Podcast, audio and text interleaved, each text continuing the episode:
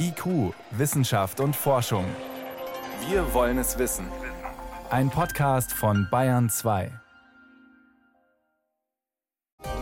Die Inhalte, die die Ärzte in ihrem Gespräch die Patienten gefragt haben, also wie alt sind sie, welche Vorerkrankungen haben sie, waren sie in Italien, was haben sie für Symptome, das haben wir ganz einfach in eine App reinprogrammieren lassen eine App, die eine ärztliche Beratung ersetzen soll. Gute Idee, wenn es funktioniert. Wir haben es getestet. Vorher in der Sendung, inwieweit darf man Handydaten nutzen, um die Gesundheit aller zu schützen? Inmitten der Krise erscheint plötzlich sinnvoll, was noch vor kurzem undenkbar war. Daten, Digitalisierung und Corona heute unser Thema in IQ. Wissenschaft auf Bayern 2 entdecken. Heute mit Birgit Magira.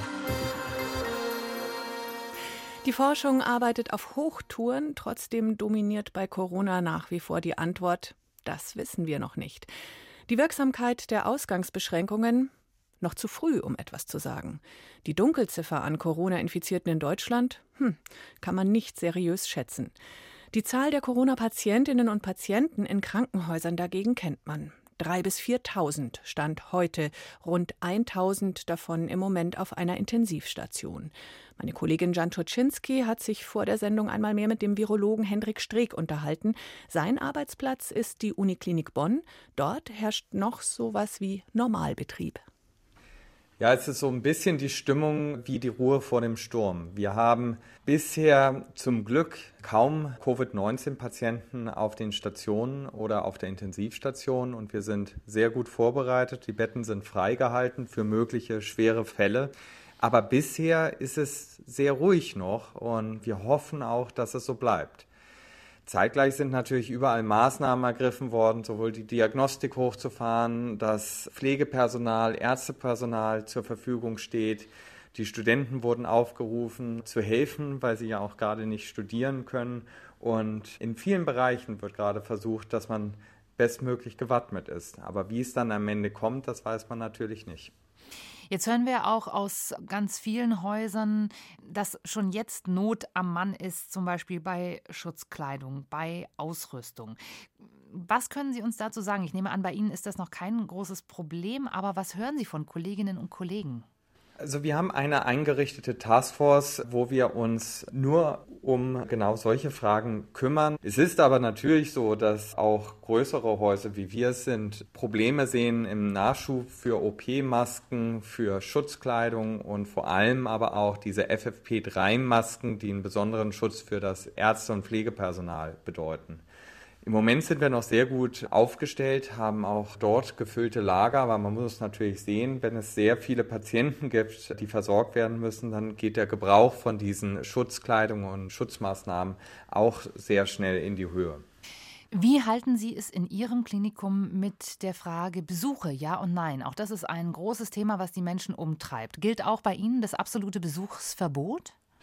Ja, eigentlich gilt bei uns auch das absolute Besuchsverbot. Es gibt aber Ausnahmen, weil man ja natürlich nicht die ganze Menschlichkeit in diesem Ausbruch verlieren will. Wir hatten lange Diskussionen darum, ob werdende Väter zu den Müttern kommen dürfen. Eigentlich gilt hier auch ein Besuchsverbot. Das wurde aber jetzt in den letzten Tagen aufgeweicht, weil man sich gesagt hat, dass das, was man dafür einbüßt und auch für die Familie einbüßt, schwerer wiegt als das Besuchsverbot. Aber es ist immer schwierig. Vielleicht kann ich noch mal eine Geschichte erzählen, die mir selber sehr nahe gegangen sind. Ein Mann lag im Sterben aus einem ganz anderen Grund und die Frau musste aber vorher auf äh, SARS-2 getestet werden. Und sie saß den ganzen Tag auf der Bank vor der Klinik, um ihren Mann zu sehen und sich von ihrem Mann zu verabschieden. Und mir war das dann selber extrem wichtig, dass wir so schnell wie möglich da die Diagnostik machen könnten, weil es da wirklich nur um Stunden handelt. Und zum Glück konnte die Frau dann noch zu ihrem Mann und sich bei ihm verabschieden. Aber das ist eben furchtbar, wenn man solche harten Geschichten hört und weiß, dass da gerade so eine Pandemie dazwischen steht. Lassen Sie uns auf eine Studie gucken, die vorveröffentlicht ist und aus Hongkong kommt. Diese Studie hat eine interessante Zahl geliefert. Sie sagt, dass bei 40 Prozent der Übertragungen die Infektion stattfindet, bevor die ersten Symptome auftreten. Wir hatten auch schon andere Veröffentlichungen dieser Art, die aus Asien kamen, die darauf hindeuten, dass man besonders infektiös sein könnte, bevor überhaupt Symptome auftreten. Was wissen Sie darüber? Ja, also diese Hinweise gibt es in der Tat und man muss das so ein bisschen mit Vorsicht genießen, da das auch eine Studie ist, die einfach veröffentlicht wurde, ohne dass andere Wissenschaftler da mal drauf geschaut haben. Normalerweise gibt es da ja einen sehr strengen Prozess, wonach eine Studie veröffentlicht wird, aber das ist hier im Falle von Covid-19 ausgehebelt. Aber es kommt aber auch von einer Gruppe, die häufig von anderen Wissenschaftlern ernst genommen werden.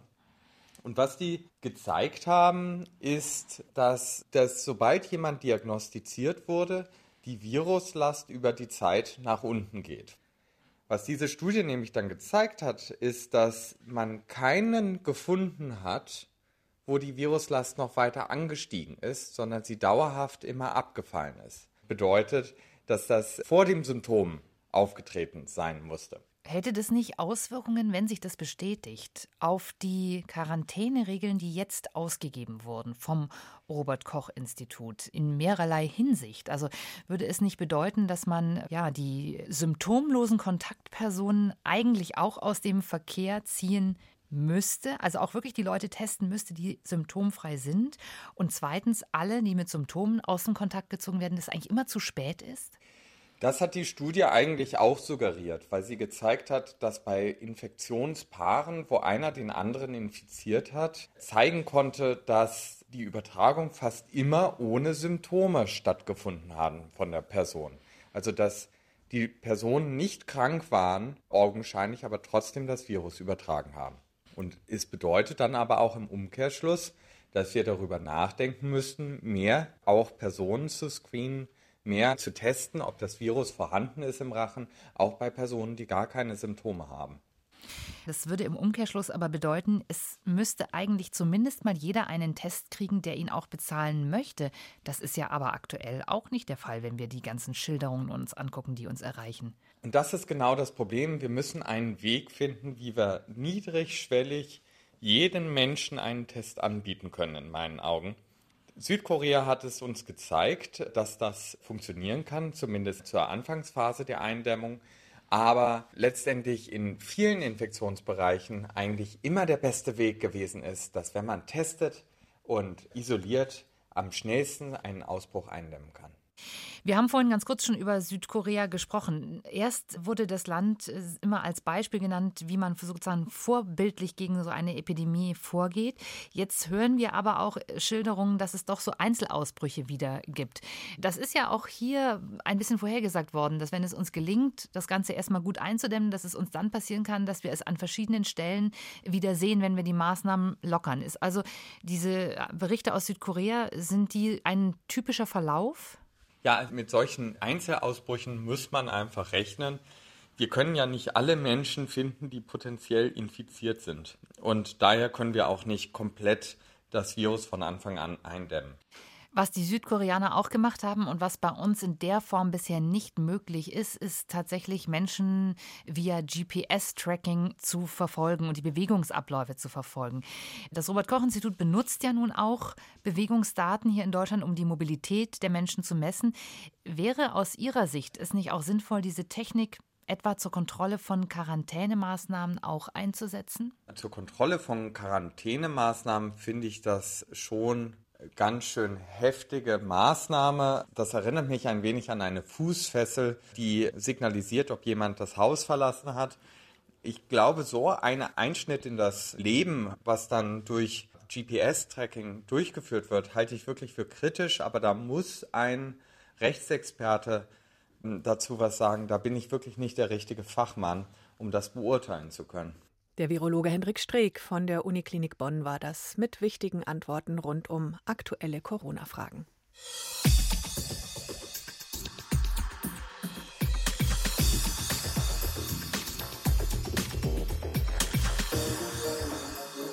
Hier ist Bayern 2 um gleich Viertel nach sechs. Smartphone-Tracking, um das Virus auszubremsen. In China und Südkorea haben die Behörden, wie gerade erwähnt, die Bewegungsdaten von Smartphones ausgewertet. So kann man offenbar schnell mögliche Kontaktpersonen finden und warnen oder gleich unter Quarantäne stellen. Auch in Israel gibt es einen Regierungsbeschluss, die Handys von Infizierten und Verdachtsfällen zu tracken. Mit der Idee hat auch schon Bundesgesundheitsminister Spahn geliebäugelt, wurde von Datenschützern aber schnell zurückgepfiffen. Der Virologe Henrik Streeck hat gerade sogar das Bild von der Fußfessel benutzt, wenn es um individuelle Quarantäneüberwachung gehen würde. Über die Chancen und Gefahren von digitaler Kontrolle hier bei uns im Kampf gegen die Pandemie berichtet Peter Welchering. Viele Gesundheitsämter sind mit der aktuellen Corona-Krise völlig überlastet. Jetzt rächt sich, dass dort vieles noch analog abläuft. Zum Beispiel werden Fallzahlen per Fax übermittelt, müssen dann digitalisiert werden, bevor das Robert Koch Institut sie bearbeiten kann. Dessen Präsident Lothar Wieler will das ändern. Darum haben wir uns entschlossen, dass wir die Gesundheitsämter unterstützen weiterhin. Wir werden Studierende ausbilden, die bei der Kontaktnachverfolgung helfen. Dadurch erhöhen wir die Kapazität der Gesundheitsämter. Und wir sind dabei auch digitale Werkzeuge zu entwickeln, um den Gesundheitsämtern ihre Arbeit zu beschleunigen und zu verbessern. Die Digitalisierung soll also forciert werden, insbesondere bei der Kontaktnachverfolgung an Covid-19 erkrankter Menschen wollen Gesundheitspolitiker wie Jens Spahn digitale Werkzeuge einsetzen. Bewegungsdaten, die die Mobilfunkanbieter von ihren Kunden sammeln, sollen zum Beispiel ausgewertet werden. Aus denen wird ersichtlich, an welchen Orten ein Infizierter sich während der vergangenen zwei bis drei Wochen aufgehalten hat. Smartphone-Besitzer, die ebenfalls mit ihrem Handy in derselben Funkzelle eingeloggt waren, ließen sich dann leicht ermitteln. Sie gelten als mögliche Kontaktpersonen, könnten befragt und gegebenenfalls unter Quarantäne gestellt werden. Ulrich Kelber, der Bundesbeauftragte für Datenschutz und Informationsfreiheit, sieht da datenschutzrechtliche, aber auch technische Probleme. Die Funkzellendaten, die sind aber so ungenau, dass vielleicht jetzt gerade rauskäme, wir waren in der gleichen Straße. Ob Sie im Haus waren, am Ende der Straße, in einem Auto an mir vorbeigefahren sind oder wir uns unterhalten haben, könnte mit diesen Daten überhaupt nicht festgestellt werden. Das heißt, es ist nicht erforderlich, diese Daten zu haben, geschweige denn sind sie geeignet dafür. Und dann sollte man von so einem Verfahren auch die Finger lassen, sich auf das konzentrieren, was wirklich was bringt. Und da gibt es durchaus sehr interessante Vorschläge in den Apps, von denen ich am Ende auch glaube, dass man sie datenschutz- und grundrechtskonform ausgestalten kann. Als Musterbeispiel für eine solche App gilt die Datenanalyseplattform GoHealth App. Noch ist sie nicht im Regelbetrieb, aber so soll sie funktionieren. Positiv Getestete geben freiwillig ihre Bewegungsdaten der vergangenen zwei Wochen weiter. Und die App berechnet dann für bestimmte Orte, etwa für eine Veranstaltung oder eine Fahrt mit einem Zug, das Infektionsrisiko. Das wird in Ampelfarben übersetzt. Rot bedeutet ein sehr hohes Ansteckungsrisiko, bei Grün kann Entwarnung gegeben werden. Bei Gelb sollten Menschen, die vor Ort waren, in den nächsten Tagen aufmerksam sein, ob sie Krankheitssymptome entwickeln. Zusätzlich könnte man sich dann auf der Plattform Orte oder Veranstaltungen, Züge oder Buslinien anzeigen lassen, und zwar mit dem jeweiligen Infektionsrisiko. Diese Daten sollen auch die Gesundheitsämter nutzen. RKI-Präsident Lothar Wieler. Wir halten das für ein sinnhaftes Konzept. Es gibt da verschiedene Aspekte abzuwägen.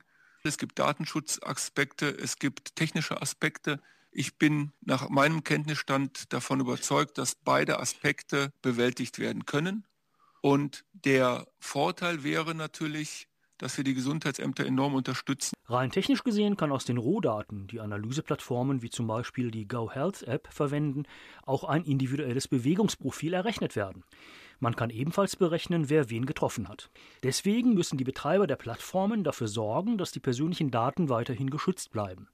Bundesdatenschützer Ulrich Kelber hält das für machbar. Wir sind jetzt eingebunden auch in diese Prozesse.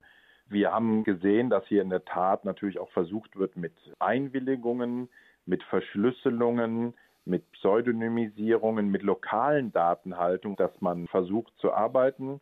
Das muss jetzt kurzfristig bewertet werden, ob man dort das Konzept auch noch weiter verbessern kann. Allerdings sieht man tatsächlich die Bemühungen, es datenschutzkonform durchzuführen. Zum Beispiel würde man die Standortdaten von Personen nur anonymisiert auf die Plattform laden.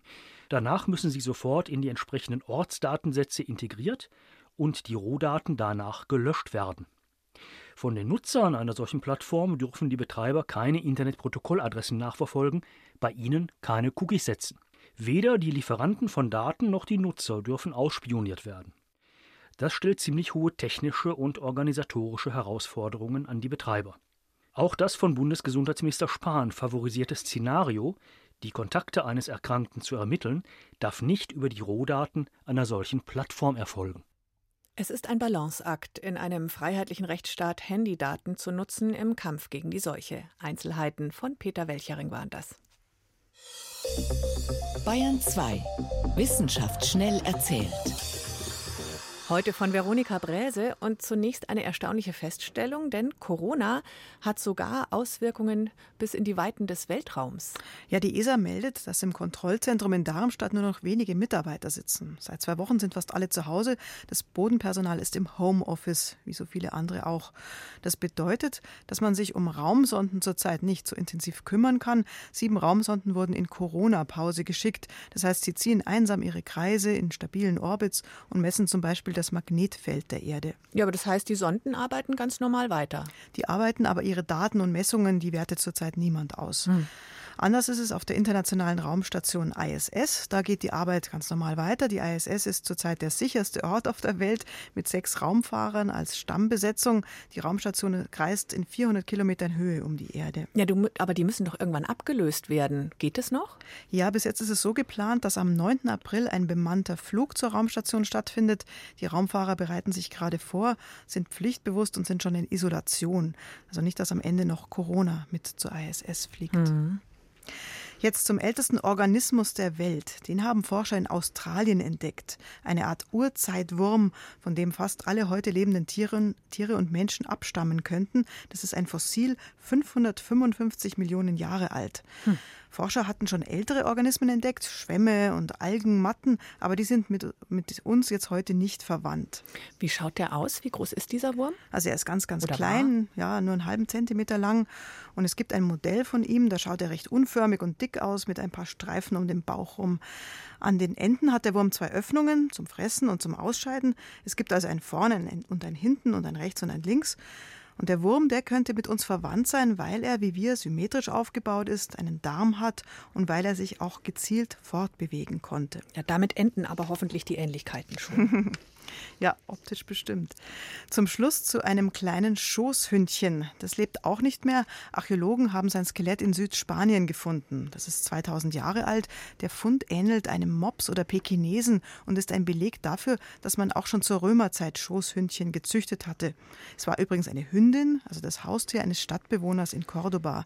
Nur 20 Zentimeter lang, also so eine Miniatur-Hunderasse. Antike Autoren berichten, dass man Hunde damals nicht nur als Jagdhelfer oder Spürhunde eingesetzt hat.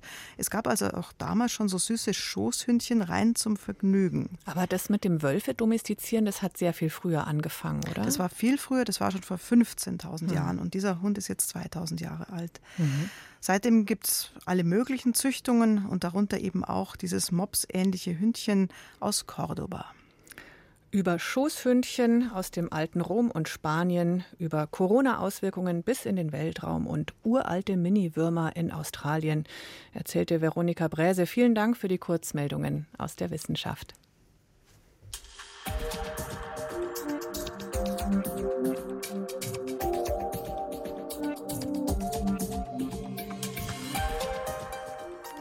Hier ist Bayern 2, IQ heißt die Sendung.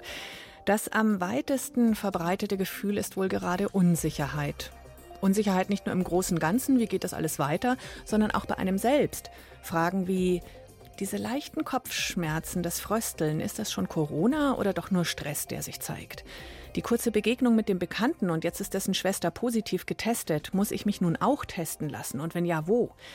Die Hotlines der Gesundheitsämter sind dauerbelegt und auch beim Hausarzt ist es oft schwer, telefonisch durchzukommen. Um trotzdem auf drängende Fragen Antworten zu bekommen, hat die Berliner Charité eine browserbasierte App entwickelt. Bei N2-Reporterin Margarete Jall hat sie ausprobiert. Ich sitze am PC und habe die Seite kofapp.charité.de geöffnet und klicke mich da mal zum Fragebogen durch. Wie alt sind Sie? Es fängt ganz grundsätzlich an. Der Kof-App Selbsttest hat viele Fragen, will aber nach nur wenigen Minuten eine konkrete Handlungsempfehlung geben. Also klicke ich mich weiter durch. Hatten Sie engen Kontakt zu einem bestätigten Fall? Dieser enge Kontakt, der wird ähm, genauer erklärt, also was der bedeutet. Danach werden sämtliche Krankheitssymptome abgefragt. Mir geht es eigentlich ganz gut, bis auf ein bisschen Kratzen im Hals und Brummen im Kopf. Ich bin gespannt, was die App mir am Ende empfehlen wird. Valerie Kirchberger ist Projektleiterin für die KROF-App an der Berliner Charité. Die Kinderärztin befasst sich mit patientenzentrierter Medizin.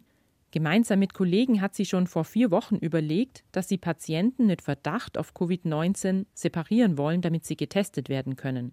Also haben wir gesagt, liebe Kollegen, sollen wir nicht für euch erstmal die Anamnese digitalisieren? Das heißt, die Inhalte, die die Ärzte in ihrem Gespräch die Patienten gefragt haben, also wie alt sind sie, welche Vorerkrankungen haben sie, waren sie in Italien, was haben sie für Symptome, das haben wir ganz einfach in eine App reinprogrammieren lassen und haben dann noch zusätzlich dafür gesorgt, dass man das auch direkt in unser klinisches Informationssystem einspielen kann. Das geht über einen QR-Code, den man am Ende des Tests bekommt.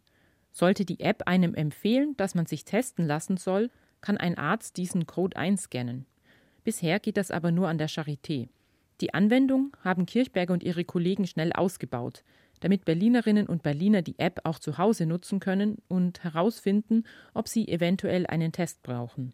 Es ist schon so, dass durch diese Applikationen mehr Menschen bei den Hotlines der Senatsgesundheitsverwaltung angerufen haben. Was für uns eben bedeutet, dass wir dadurch Patienten sozusagen rauspicken, die eben mit einer gewissen Wahrscheinlichkeit eine Infektion haben und vor allem auch, dass große Unsicherheit und Gesprächsbedarf bei den Menschen da ist. Kirchberger betont aber, dass es durch die App keinen Anspruch auf einen Test gibt.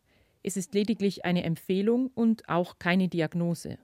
Dennoch hilft sie vielleicht manchen über die Unsicherheiten hinweg, wenn sie bei Hotlines oder Mailadressen der Gesundheitsämter tagelang nicht durchkommen. Valerie Kirchberger und ihre Kollegen passen die App immer wieder an die aktuellen Entwicklungen an. Gestern zum Beispiel hat das Robert Koch Institut die Richtlinien verändert, es werden jetzt keine Risikogebiete mehr ausgewertet. Und natürlich sei die App nicht nur für Berlinerinnen und Berliner geeignet, so Kirchberger. Als nächstes will sie mit ihrem Team die Empfehlungen und Telefonnummern so ergänzen, dass auch Menschen außerhalb Berlins etwas davon haben. Was wir aber auch sehr versuchen mit der Applikation ist nicht nur die Leute rauszufischen, die einen Test brauchen, sondern auch die anderen Leute mit Informationen zu versorgen. Also wir kooperieren jetzt auch mit dem RKI und dem BMG und versuchen noch viel mehr zu verlinken, zu zeigen, wie verhält man sich richtig. Also einfach noch den Leuten in der jetzigen Situation, wo auch viele Praxen zu sind oder man vielleicht irgendwie nicht durchkommt, möglichst viel informieren, dass die auch sich sicher und gut zu Hause fühlen. Im Moment werden die Daten nur lokal auf dem Smartphone oder PC gespeichert, den man nutzt, um den Fragebogen auszufüllen. Tobias Kurt ist Professor für Public Health und Epidemiologe an der Charité. Er würde gern noch weitergehen und die Erkenntnisse für die Forschung nutzen. Die Daten, die erhoben werden, werden momentan in Anführungsstrichen nur dazu genutzt, um den Größenansturm auf die Coronavirus-Anlaufstellen zu verbessern. In Zukunft wäre es wünschenswert, dass anonymisierte Daten der App auch der epidemiologischen Forschung zur Verfügung gestellt werden können, da man durch die Veränderung der Berichte über Symptome im zeitlichen Verlauf Rückschlüsse bekommt, die für den Verlauf einer Pandemie wichtig wären und auch dem Gesundheitssystem eine verbesserte Wegweisung geben kann. Zurück zu meinem eigenen Test. Ich habe tatsächlich nur rund fünf Minuten gebraucht, um mich durch alle Fragen zu klicken. Und da ist mein Ergebnis. Die von Ihnen genannten Symptome können bei einer Coronavirus-Infektion auftreten. Insgesamt erscheint eine solche aber gegenwärtig unwahrscheinlich. Ich soll jetzt ruhig bleiben, mich auskurieren und die persönlichen Kontakte reduzieren. Das wird mir empfohlen. Margarete Jall über eine App, die versucht, eine erste Orientierung zu geben inmitten der Corona-Krise. Aufrufbar unter der Adresse cofapp.charité.de einfach beim Rechner online oben ins Browserfenster schreiben. kofapp.charité.de. Schön, dass Sie dabei waren bei IQ auf Bayern 2. Am Mikrofon war Birgit Magira.